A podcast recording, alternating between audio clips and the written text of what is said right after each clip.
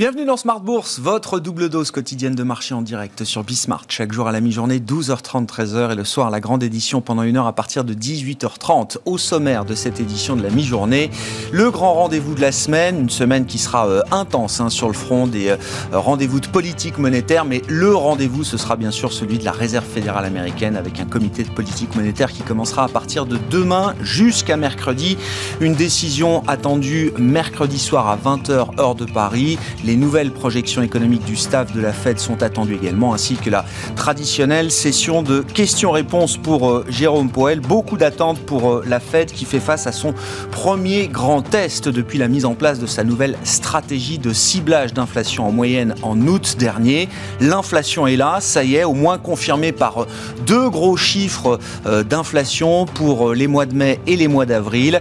Comment réagira la Réserve fédérale américaine? C'est la grande question qu'on va se poser donc jusqu'à jusqu'à mercredi. En attendant, les marchés actions se portent bien. On a vu le S&P 500 battre des records vendredi euh, en clôture. Le stock 600 pour euh, l'indice large européen débute la semaine également au plus haut historique sur fond de détente des taux longs. C'est le mouvement qu'on observe depuis un mois sur les marchés obligataires et un 10 ans américain qui reste sous 1,50 en ce début de semaine. La semaine qui sera euh, marquée également par l'échéance trimestrielle ce vendredi, l'expiration de différents contrats futurs et produits dérivés sur les indices notamment. Une semaine d'échéance donc importante, alors que les intérêts de marché sont quand même assez médiocres en ce moment. On en parlera bien sûr avec Romain Dobry qui nous accompagne chaque lundi à la mi-journée dans Smart Bourse pour le plan de trading avec Bourse Direct.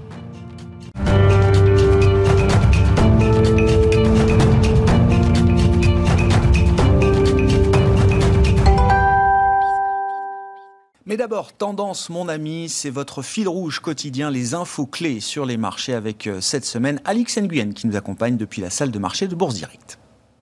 La bourse de Paris est en hausse à la mi-journée, une évolution sur de nouveaux pics euh, de plus de 20 ans à la veille de la réunion du comité de politique monétaire de la Fed. Une réunion de deux jours qui aboutira sur une décision attendue mercredi soir. Les investisseurs misent sur le statu quo sur fond d'incertitude quant au moment que choisira la Banque centrale américaine pour enclencher le processus de tapering. Lors du sommet du G7 le week-end dernier, les chefs d'État et de gouvernement se sont engagés à mener à bien un projet de taxation minimum de 15% des profits des entreprises multinationales. Il a aussi été convenu de fournir aux pays à faible revenu plus d'un milliard de doses de vaccins contre le Covid-19. Sommet lors duquel Boris Johnson a mis en garde contre l'accélération des infections au variant Delta, aussi appelé euh, variant indien. Le Premier ministre doit s'exprimer aujourd'hui quant à la levée des dernières restrictions sanitaires au Royaume-Uni. À compter du 21 juin, il devrait annoncer un report de 2 à 4 semaines. S'agissant des statistiques, la production industrielle dans la zone euro pour le mois d'avril a augmenté de 0,8% contre une hausse attendue de 0,4%. Du côté des valeurs, à présent, Global Bioenergies lance la marque de maquillage Last. Il s'agit de la première gamme de maquillage longue durée à plus de 90% d'origine naturelle. Un accord a été conclu quant au fonds de pension du personnel au sol de KLM. Tous les principaux fonds de pension de KLM ont désormais un régime collectif à cotisation définie. Canal Plus, filiale de Vivendi, a décidé de se retirer de la Ligue 1 de football, un choix qui s'imposerait après la décision de la Ligue professionnelle d'attribuer au groupe Amazon la plus grande partie des droits de diffusion de la compétition. Orange a annoncé que la panne des numéros téléphoniques d'urgence survenue euh, en France le 2 juin a été provoquée par un bug dans les logiciels de call server. Le fournisseur de services cloud français OVH devrait annoncer aujourd'hui son intention de coter à Euronext Paris. Si les conditions de marché sont réunies, la cotation pourrait intervenir d'ici à la fin de l'année. Alex Nguyen en fil rouge avec nous tout au long de la journée sur Bismart depuis la salle de marché de Bourse Direct.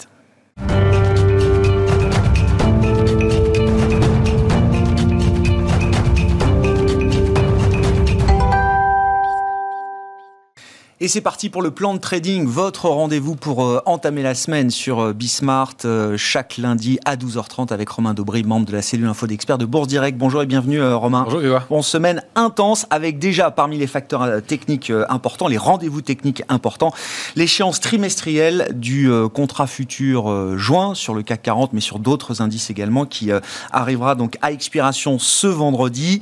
Romain, quel est le, le, rapport de force en ce moment sur les marchés? 6000 600 points et plus sur le CAC 40. On est en route vers une huitième échéance mensuelle positive d'affilée. C'est peut-être un record absolu des temps modernes. Je crois que c'est un record absolu. Voilà. le, seul que j'avais identifié, je vous dis, c'était 5, échéances. 5 en 2013, c'est ça En 2013. déjà battu depuis euh, largement, quelques largement battu. Euh, je pense que c'est historique. Euh, les, rapports de force, il est, il est un peu à sens unique. Hein. Il n'y a, pas a qu'une seule force et elle est timide, c'est la force haussière. Euh, je dis timide parce que les volumes sont moyens, même s'ils se sont étoffés un peu vendredi. Euh, on a dépassé les 3 milliards, 3 milliards 2 euh, vendredi soir en clôture. en revanche, du, côté du futur CAC 40, il n'y a absolument aucun intérêt. On clôture l'échéance du mois de mai sur le futur, donc c'était le 21 mai, avec 344 000 contrats futurs ouverts, toutes échéances confondues. Et on arrive à vendredi soir avec 329 000 contrats futurs ouverts sur l'échéance de juin. Il y a probablement des phénomènes de rôle, de transfert de position qui ont déjà commencé très tôt. Ouais. Ça, c'est aussi un signe que les investisseurs se laissent porter, qu'il n'y a pas beaucoup d'initiatives. C'est qu'on a commencé à rouler les positions dès jeudi, vendredi. Euh, en général, ça commence en début de semaine, le, le, le, le lundi ou le mardi. C'est là où on commence à avoir des rôles. Donc, ça commence assez tôt. Et donc, là, euh, 15 000 contrats clôturés au cours de l'échéance et 220 points plus haut. Donc, euh, on a un vrai, un vrai, euh, une vraie divergence de ce côté-là. c'est vraiment absence de vendeurs qui est, qui est, qui est, qui est à noter. C'est-à-dire qu'on tout, ce qui est payé monte euh, tout seul. Mm. Ce qu'on remarque aussi, qui est très intéressant, c'est qu'il y a une réactivation haussière de la dynamique haussière sur pas mal de valeurs, quelques valeurs de qui étaient très très en retard. Des valeurs comme Unibail, qui ne bougeait pas depuis le mois de mars, euh, qui a pris 20% la semaine dernière quasiment. Euh, Renault, 7% vendredi, en franchissant un niveau technique. On voit qu'il y a un vivier de quelques valeurs encore qui sont susceptibles de faire ce, genre de choses, comme eh bien, on a Total Energy qui est en train de le faire ce matin, qui franchit un niveau technique avec un peu de volume, donc une figure à plus de 40 euros Total Energy, là, qui gagne plus de 1%, leader du jour pour l'instant. Voilà, avec une cible qui se situe 8% euh, plus haut à peu près, aux alentours de 44 euros. Il y a des, il y a des niveaux intermédiaires, mais euh, voilà, on sent qu'on est en train de chercher les, valeurs en retard. Euh, il faut voir qu'une valeur comme Renault, elle, avec la hausse de vendredi de 7%, elle est en hausse de 4% depuis le début de l'année. donc elle est très très en retard. Donc des intérêts ciblés en fait. Il n'y a pas, pas d'intérêt général énorme, mais il y a toujours des intérêts ciblés sur des valeurs qui étaient encore un peu laissées pour compte, beaucoup pour certaines depuis, depuis quelques mois. C'est ça en fait cette idée qu'on a réactivé la dynamique haussière depuis 15 jours. On, craignait un, petit retracement. Il a été invalidé. Et donc, ce sont ces valeurs-là qui permettent ce, mouvement-là. Porté aussi, alors à Paris, par le secteur du luxe très nettement mm. et euh, par les valeurs technologiques. C'est le, haut du palmarès du, jour, encore une fois. Hein, Soitec, euh, Capgemini, STM qui sont euh, vraiment très payés. donc, il y a, voilà, un intérêt qui est assez ciblé, effectivement. Le secteur de la santé fait partie des secteurs forts aussi euh, en ce moment.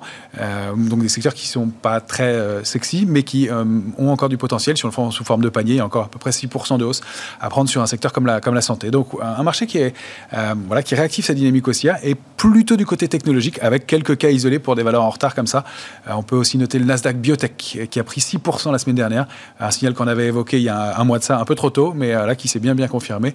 donc on, cherche, on cherche des, points d'entrée et des, choses à faire sur le marché, manifestement. Bon, tout ça au démarrage d'une semaine qui sera intense. Le rendez-vous de la Fed, je crois que tout le monde l'a en tête. Hein. La réunion euh, commencera demain. Les décisions et la communication de la Fed euh, sera délivrée mercredi soir à partir de 20h, heure de Paris. On aura d'autres banques centrales hein, qui vont se réunir et communiquer tout au long de la semaine. Euh, la Norvège, le Brésil, la Suisse, la Banque du Japon également en fin de semaine. Donc on verra effectivement quelles peuvent être les divergences en termes de communication au sein de ces grandes banques centrales. Sur le front macro, euh, pas mal d'indicateurs intéressants également, à hein, commencer par les indicateurs de consommation aux États-Unis, en Chine pour le mois de mai avec les, les ventes au détail qui seront publiées à partir de demain. On aura des indicateurs de production industrielle également dans différents pays. Et puis des indices de prix, toujours. Alors, on regarde les prix à la consommation. On aura un chiffre d'inflation euh, global pour le mois de mai en zone euro cette semaine. Mais on, regarde maintenant aussi les chiffres des, des prix à la production, hein, voir les écarts entre des chiffres de prix à la production qui, euh, qui s'envolent, des prix à la consommation qui, pour l'instant, restent à peu près maîtrisé, on va dire, dans la plupart des, des, pays, même si on a en tête les chiffres américains des, derniers mois. Donc une semaine qui va être intense. Vous parliez de réactivation haussière, Romain. Si on regarde peut-être le, le, plus grand indice mondial, le S&P 500, c'est vrai qu'on était sur des niveaux records et le S&P 500 va débuter la semaine sur des niveaux records. Qu'est-ce qu'on peut dire techniquement, graphiquement du S&P 500 aujourd'hui, Romain? On a débordé des niveaux techniques importants après une phase de consolidation de quasiment deux mois. Et donc, euh, le, S&P a pu accélérer. Il a donc euh, franchi le niveau de 4228 points euh, et sorti d'un trading range précédent qu'on voit bien, 4061, 4228. il, a, il, a, réussi à clôturer la semaine dernière, ouvrir la semaine dernière au-dessus de 4228. Et il s'ouvre donc la voie à un mouvement de progression, alors qu'il peut être un, petit dans un premier temps, si on prend la, première zone, 4283, et, puis surtout un mouvement un peu plus marqué euh, en direction de 4396. Il évolue toujours à l'intérieur de son canal haussier de euh, moyen terme maintenant. Euh, et donc, il n'est même pas allé il était s'appuyer sur la borne basse et euh, donc en donnant le, niveau donc d'accélération possible 4396 c'est une cible minimale puisqu'on voit que on est encore sous la borne haute du, canal haussier. Donc il y, a, du potentiel il y a un, indice qui accéléré il est très représentatif très représentatif très représenté pardon, en valeur technologique. Mm. Euh, et euh, effectivement, ça commence à peser, on, ça frémit de ce côté-là, un peu plus que frémir d'ailleurs du côté du Nasdaq. Ben, justement, qu'est-ce qu'on peut dire du, Nasdaq? Vous parliez du Nasdaq Biotech, mais le Nasdaq 100 euh, en général, là, recommence effectivement à, regagner en intérêt. Depuis un mois, depuis le 12 mai dernier, le Nasdaq est euh, l'indice leader parmi les grands indices américains et, et même euh, versus les indices européens. Il, il redevient un indice fort, euh, alors qu'il était vraiment sous-performant depuis le début de l'année, hein, euh, carrément. Donc, euh, et là, il a repris 8% depuis, depuis, depuis mi-mai. il a franchi un niveau très important qui est 13 770 points. on voit hein, cette, cette, ce support maintenant. et il, attaque un mouvement de l'ordre de 4% lui aussi. Hein. C'est assez bien rythmé sur tous les indices, ces cibles en, possibles, de l'ordre de, de, 4%, avec donc un niveau de, de résistance intermédiaire à 14 042 points. et les extensions possibles que vous voyez là, 14 500 1994 étant la cible euh, idéale du, mouvement, même si on ne va pas dans ce mouvement-là chercher la borne haute du canal haussier, donc on a encore de la place. Lui aussi, euh, c'est un signe d'harmonie, a réussi à, rebondir sur la borne basse du canal haussier de moyen terme. Donc euh, un indice fort et ça se traduit sur, les, sur les autres indices et sur les valeurs, même en Europe, on le voit assez bien. Bon, et puis euh, l'Eurostock 50 euh, en Europe, si on regarde la, euh, photographie mensuelle de l'Eurostock 50, là on voit bien qu'on est en train d'aligner des, mois de hausse successifs. Hein. Très largement, et toujours le fait qu'on on se soit appuyé donc cette résistance 3800, ce support à 3857, et avec des cibles qui sont de la même ampleur, de l'ordre de 4% aussi pour les meilleures cibles graphiques et techniques à court moyen terme, hein, quelques, quelques jours, quelques semaines. Après, on peut aller chercher plus loin si le marché a envie d'aller de, chercher. Il a encore de la place, mais on voit que le, mouvement est fort et qu'on on a débordé confirmer le, franchissement de niveau important. Donc toujours cette dynamique que je voulais montrer euh, au sein de, l'Europe, avec, même si on peut le déplorer, des volumes un peu moyens, en tout cas un mouvement aussi bien affirmé. Bon, des acheteurs qui se laissent porter, enfin des, investisseurs déjà investis qui se laissent porter, c'est ce qu'il faut comprendre, hein, Romain. C'est ça, en fait. Et, donc avec, euh, alors toujours ces, questionnements au niveau de, du, des, couvertures sur les portefeuilles. Euh, on avait une zone 6200, 6350 sur le futur CAC 40 qui a été bien identifié comme étant un niveau de couverture dense. Euh, il a servi euh, les derniers jours et l'indice a pu rebondir dessus. ce qu'on remarque sur le mois de juillet qui va ouvrir, alors on, est, on, entame la semaine d'échéance sur le mois de juin, on va voir ce qu'il en est pour le mois de juillet, mais pour l'instant, il y a toujours ce déficit de couverture sous 6300 points. Le mmh. niveau de couverture a été décalé d'une centaine de points plus haut. Donc entre 6003 et 6005, il y a de la couverture, 6550 même il y a de la protection. En dessous de 6003, il y a beaucoup moins de couverture et il y a toujours ce risque, à mon sens, euh, d'un déficit de couverture entre 6003 et 6050, 6000, euh, avec une zone beaucoup plus dense à partir de 5008. Mais 5008, 6000, ce serait, pourrait être une zone cible de retracement si on rompt 6003. Euh, Donc on a remonté nos niveaux d'alerte. ouais, ça. effectivement, sur l'indice parisien pour, pour se protéger un peu. Mais on est, on est toujours, toujours voilà, dans, ce, dans ce, le fait de se laisser porter et que les investisseurs sont moins, beaucoup moins couverts. Encore une fois, il va falloir voir comment les séances se terminent et comment le, les couvertures évoluent, le rôle des couvertures évolue tout au long de la semaine. Vous parliez du, Nasdaq aux États-Unis, là, qui redevient un indice fort, un indice euh, leader. Si on prend la composante technologique sur les indices européens, si on regarde le stock 600 euh, technologie, là aussi, on voit que la tech européenne, effectivement, ne souffre pas de la comparaison avec la tech américaine en ce moment. Non, elle, performe très bien. les indices européens sont surperformants globalement, euh, pris isolément, le CAC 40 en tête. Et là, on voit que la, partie tech, effectivement, donc ça c'est l'indice Stock 600, donc qui regroupe plusieurs euh, leaders euh, technologiques européens. Il y a AMS, SAP, Infineon, Prosus ou Capgemini et STM pour les, plus connus en France, euh, qui, qui regroupent ce panier de valeurs. Et on voit qu'on a effectivement former une structure de retournement et de continuation haussière euh, avec euh, des, potentiels de hausse qui sont, alors comme c'est sous forme de panier, je vous ai indiqué juste des pourcentages d'évolution, mhm. mais de 3,5% jusqu'à 8% de, si on réussit à, dupliquer le, grand trading range dans lequel on a évolué depuis quelques semaines maintenant.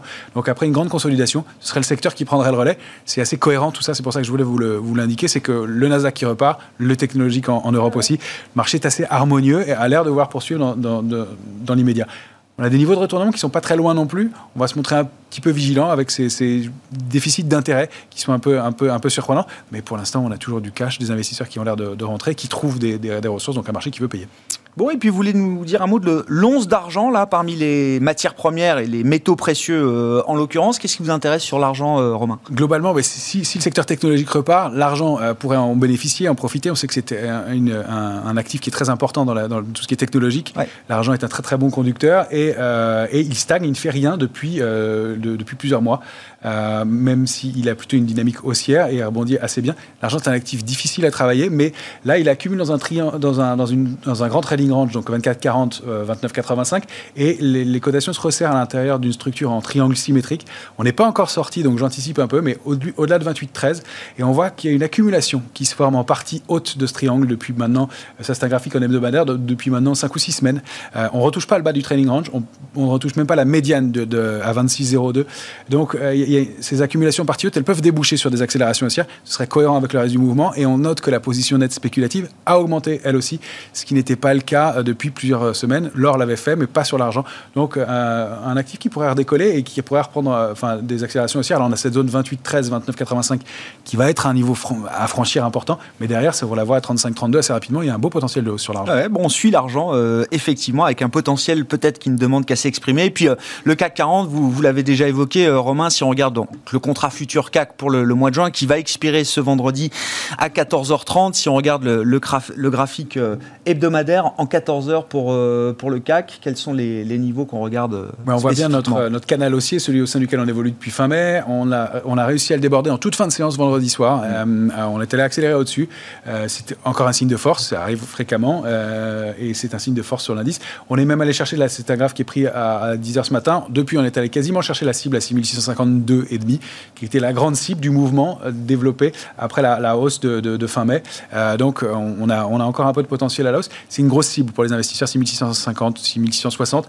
Euh, on, va, on va peut-être avoir du mal à déborder dans l'immédiat, d'autant plus qu'on a ces gros rendez-vous cette semaine, mais un, signe de force sur, sur l'indice. Si on aller chercher des extensions, c'est 6720 points, 719,5. Euh, notre alerte, on a remonté, donc 6466, c'est l'alerte intraday. Il y a des niveaux intermédiaires avant, à 6583, ce serait pas très bon. 6510 est à surveiller aussi, mais l'alerte vraiment intraday où on va changer de dynamique et euh, se dire qu'on travaille peut-être de façon plus neutre, c'est sous 6466. Et l'alerte de court terme, on l'a remonté d'une centaine de points, comme les options, au-delà, de 6346, parce que euh, voilà, ce sont des niveaux charnières, c'est la borne haute du canal haussier que vous avez en violet, euh, qui, qui, qui se trouve dans cette zone-là. Il y a des niveaux à défendre. Qu'est-ce qu'on peut dire? Vous le disiez euh, en, introduction, Romain, c'est intéressant. Il y a toujours des intérêts. Alors, manque d'intérêt sur le, sur le CAC, euh, sur le futur CAC 40 là pour euh, le mois de juin et, peut-être au-delà. On verra ce qu'il en est la semaine prochaine. Des intérêts ciblés sur quelques valeurs en retard. Hein. Vous en parliez en début d'entretien, Romain. Est-ce qu'on est sur des, logiques sectorielles aussi toujours importantes? Est-ce qu'il y a du nouveau de ce point de vue-là, Romain? Alors, du, nouveau, en tout cas, des secteurs très forts. Il y a, toujours le secteur des énergies nouvelles qui frémit, mais qui n'arrive pas à repartir. Il est très en retard. Ça, c'est assez intéressant. Ça, c'est une grande question. Est-ce qu'il y aura quel rebond, quel potentiel est-ce qu'on va donner à ce secteur des valeurs vertes qui a beaucoup décroché quand même depuis le mois de février hein, C'est ça, l'éclatement de la bulle verte date euh, du mois de février. Et il y a vraiment éclatement de la bulle verte. Ah oui, oui c'était très marqué. Et, euh, et, là, effectivement, ça, ça frémit sur quelques titres. On a des titres comme Voltalia qui bouge un peu ce matin, mais c'est toujours un peu, un peu timide. Oui, alors il y a le secteur immobilier qui, euh, qui est reparti de façon globale. On l'a vu avec Unibail de, de façon isolée, mais de façon globale, le secteur tech, effectivement, on vient de le voir. La santé, euh, le luxe est toujours secteur très fort, euh, voilà, et les énergies qui bougent pas mal. Euh, donc ça, ça fait partie des, des, éléments à surveiller. les télécoms sont en passe de surperformer. Ça, ça, ça, c'est nouveau, ça. Ça, c'est très nouveau. enfin, ça, ça, a suivi, c'était en ligne, mais ça, c'était en passe de surperformer. Et des structures sous forme de palier aussi qui sont peut-être en train d'être débordées et de pouvoir ouvrir du, potentiel. Donc cette idée, effectivement, que le, côté un peu boring pourrait se mettre en place et qu'on ait chercher des, secteurs et des valeurs en retard. Sur sur le plan de l'investissement, on a vu Patrick Drahi, Altis SFR prendre une participation au capital de BT la semaine dernière, hein, l'opérateur britannique, une participation au capital d'un peu plus de 12%, ce qui réactive peut-être l'intérêt d'autres investisseurs pour ce secteur des télécoms. Merci beaucoup Romain. Et donc vendredi, hein, vous serez avec nous à partir de 18h30 pour le, le grand débrief après l'échéance trimestrielle sur les marchés.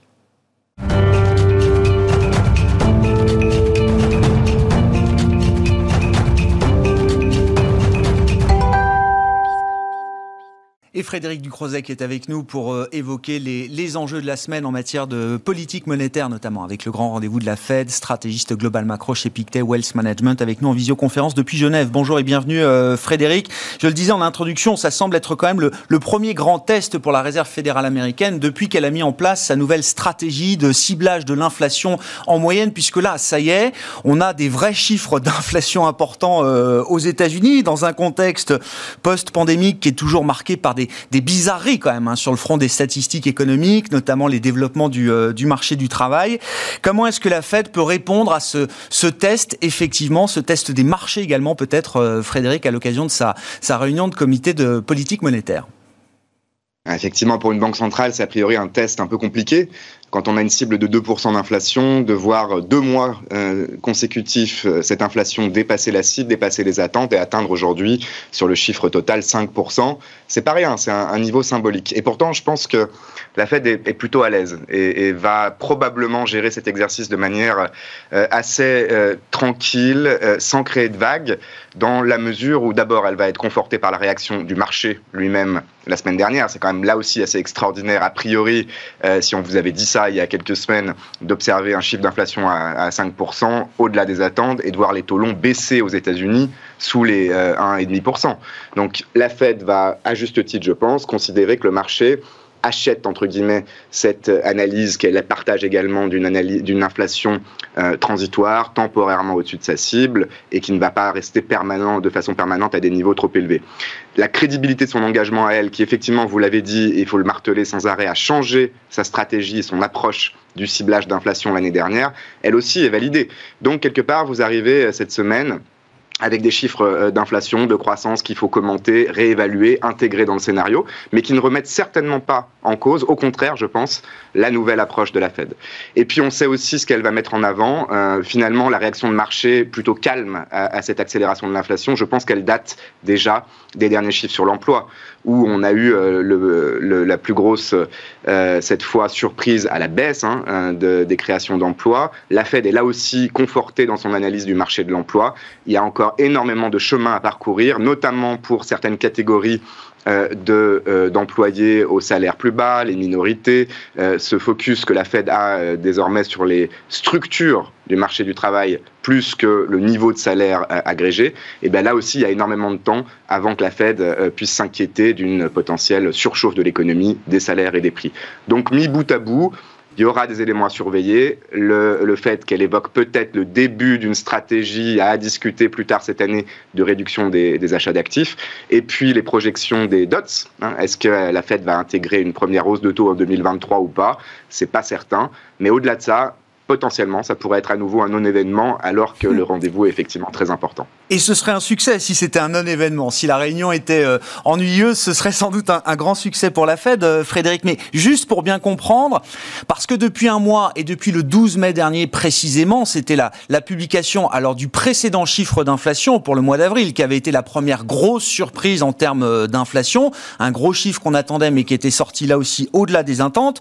Les, les taux baissent mais guidés par le recul des anticipations d'inflation. Et c'est vrai que ces anticipations d'inflation, elles ont été spectaculairement ravivées depuis euh, l'automne dernier par euh, les vaccins, la politique de la Réserve fédérale américaine, les politiques budgétaires, bref, tout ce qu'on raconte euh, jour après jour, semaine après semaine, mois après mois. Mais ce recul des anticipations d'inflation, vous n'y voyez pas, comment dire, le signal d'une défiance peut-être dans le marché vis-à-vis de la détermination de la Fed justement à aller au bout de cette logique de surchauffe économique alors effectivement, vous, vous proposez cette analyse un petit peu, euh, euh peut-être euh, paradoxal dans ce contexte de, penser que le marché voudrait finalement que la Fed en fasse plus, ou alors peut-être ne croit pas en la capacité de la Fed, même si elle maintient ses taux bas et ses rachats, d'actifs, à atteindre sa cible. C'est possible, c'est possible, mais je crois qu'il ne faut pas non plus lire trop dans le mouvement récent des points morts d'inflation en l'occurrence qui ont effectivement beaucoup euh, bougé. Il y a un élément très technique euh, dans le rallye euh, des obligations américaines, donc dans la baisse des taux récentes,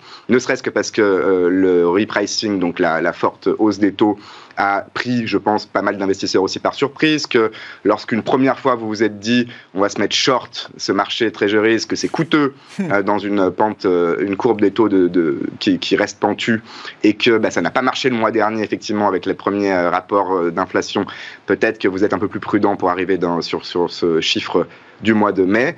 Et puis les investisseurs étrangers également, il y a d'autres éléments techniques sont revenus, on l'a vu dans les euh, enchères de, de treasuries américaines la semaine dernière. Donc il y a une demande à ces niveaux de taux d'intérêt à 1,5%, même convertis dans d'autres devises. Ce sont des titres qui restent attractifs pour le reste du monde. Donc il ne faut pas non plus faire preuve de complaisance. Il y a des éléments non fondamentaux dans cette stabilisation du marché des taux ces, euh, tous ces facteurs de risque à moyen terme que vous avez évoqués, le stimulus, euh, la nouvelle stratégie de la Fed, la réouverture bien sûr des économies au-delà des États-Unis aussi, c'est toujours complètement euh, le scénario central en deuxième partie d'année. Et on est quand même dans une large mesure en terrain inconnu. On ne sait pas encore ce que ça va produire en termes réels dans l'économie, sur le marché du travail, pour les salaires et pour l'inflation. La Fed sera prudente. Mais si elle peut se permettre d'attendre Jackson Hole, ce qui est probablement euh, euh, le cas euh, aujourd'hui pour la majorité des membres du FOMC en fin d'été pour évoquer une réduction des achats d'actifs et qu'elle soit mise en œuvre début 2022, alors je pense qu'effectivement le marché n'a pas trop à craindre pour le moment d'un repricing qui soit trop fort avant l'été. Peut-être que tout le monde pourra partir en vacances plutôt calme vis-à-vis de ce risque d'inflation et de ces risques sur le marché obligataire. Il y a, beaucoup d'autres banques centrales qui se réunissent cette semaine également, euh, Frédéric. Alors on va dire de, rang secondaire, mais on aura quand même la Boge en fin de semaine. Il y a la Banque de Norvège également, vous me le signaliez euh, tout à l'heure, la Banque du Brésil. Je crois que la, BNS également se, réunit. Est-ce que dans ces, banques centrales qui ont toute leur importance, hein, est-ce qu'il y a des banques centrales qui ont des, enjeux euh, particuliers et qui seraient peut-être même en avance par rapport à la Fed dans leur politique monétaire? Oui, la Fed reste la banque centrale euh, du monde et la plus importante en termes d'influence sur le marché obligataire, mais c'est une des différences aussi avec 2013 et le taper tantrum que Ben Bernanke avait peut-être un peu moins bien géré qu'aujourd'hui. Le contexte était différent. Et cette fois, euh, on a d'abord toutes les banques centrales euh, l'année dernière et encore au début de l'année plutôt en mode activiste, toujours prête à, maintenir des conditions financières très souples. Mais maintenant, on a également des banques centrales dans le monde développé. Je citais la Norvège parce que c'est probablement celle qui montera les taux la première euh, dans les grandes banques centrales euh, des pays développés et dans les pays émergents comme le Brésil cette semaine, qui sont en mode plutôt euh, durcissement de la politique monétaire. Et donc on a un cycle économique désynchronisé de ce point de vue-là, qui peut permettre, pas tout de suite, mais peut-être à la marge d'influencer la Fed aussi dans sa perception des risques sur la stabilité financière. On sait que les taux peuvent monter aussi, comme ça a été le cas il y a quelques semaines, drivés entre guillemets plutôt par l'Europe, voire peut-être par certains pays émergents euh, à terme. Et donc on n'est pas dans un mode euh, uniforme, homogène euh, de, de, réglage de la politique monétaire. Cette semaine, je dirais qu'il n'y a pas d'événements très importants à, surveiller. La Banque du Japon va certainement pas faire d'erreur non plus. La Banque nationale de Suisse, la Norges Bank ne montrait les taux qu'en septembre au plus tôt. Mais c'est quand même un thème à surveiller pour la deuxième partie d'année. Si vous avez à nouveau une thématique inflationniste, durcissement de politique monétaire ici ou là, peut-être que la Fed à la marge, encore une fois, peut être amené à, revoir un petit peu sa communication également. Bon, voilà tous ces rendez-vous de Banque Centrale avec la BCE qui a déjà euh, euh, passé son tour la semaine dernière et donc les autres banques centrales qui vont s'exprimer cette semaine pour baliser, on va dire, les, conditions de marché et le, pilotage des anticipations pour la période estivale. Merci beaucoup Frédéric. Frédéric Ducrozet avec nous le lundi à la mi-journée dans Smart Bourse sur Bismart, stratégiste global macro chez Pictet Wealth Management à Genève.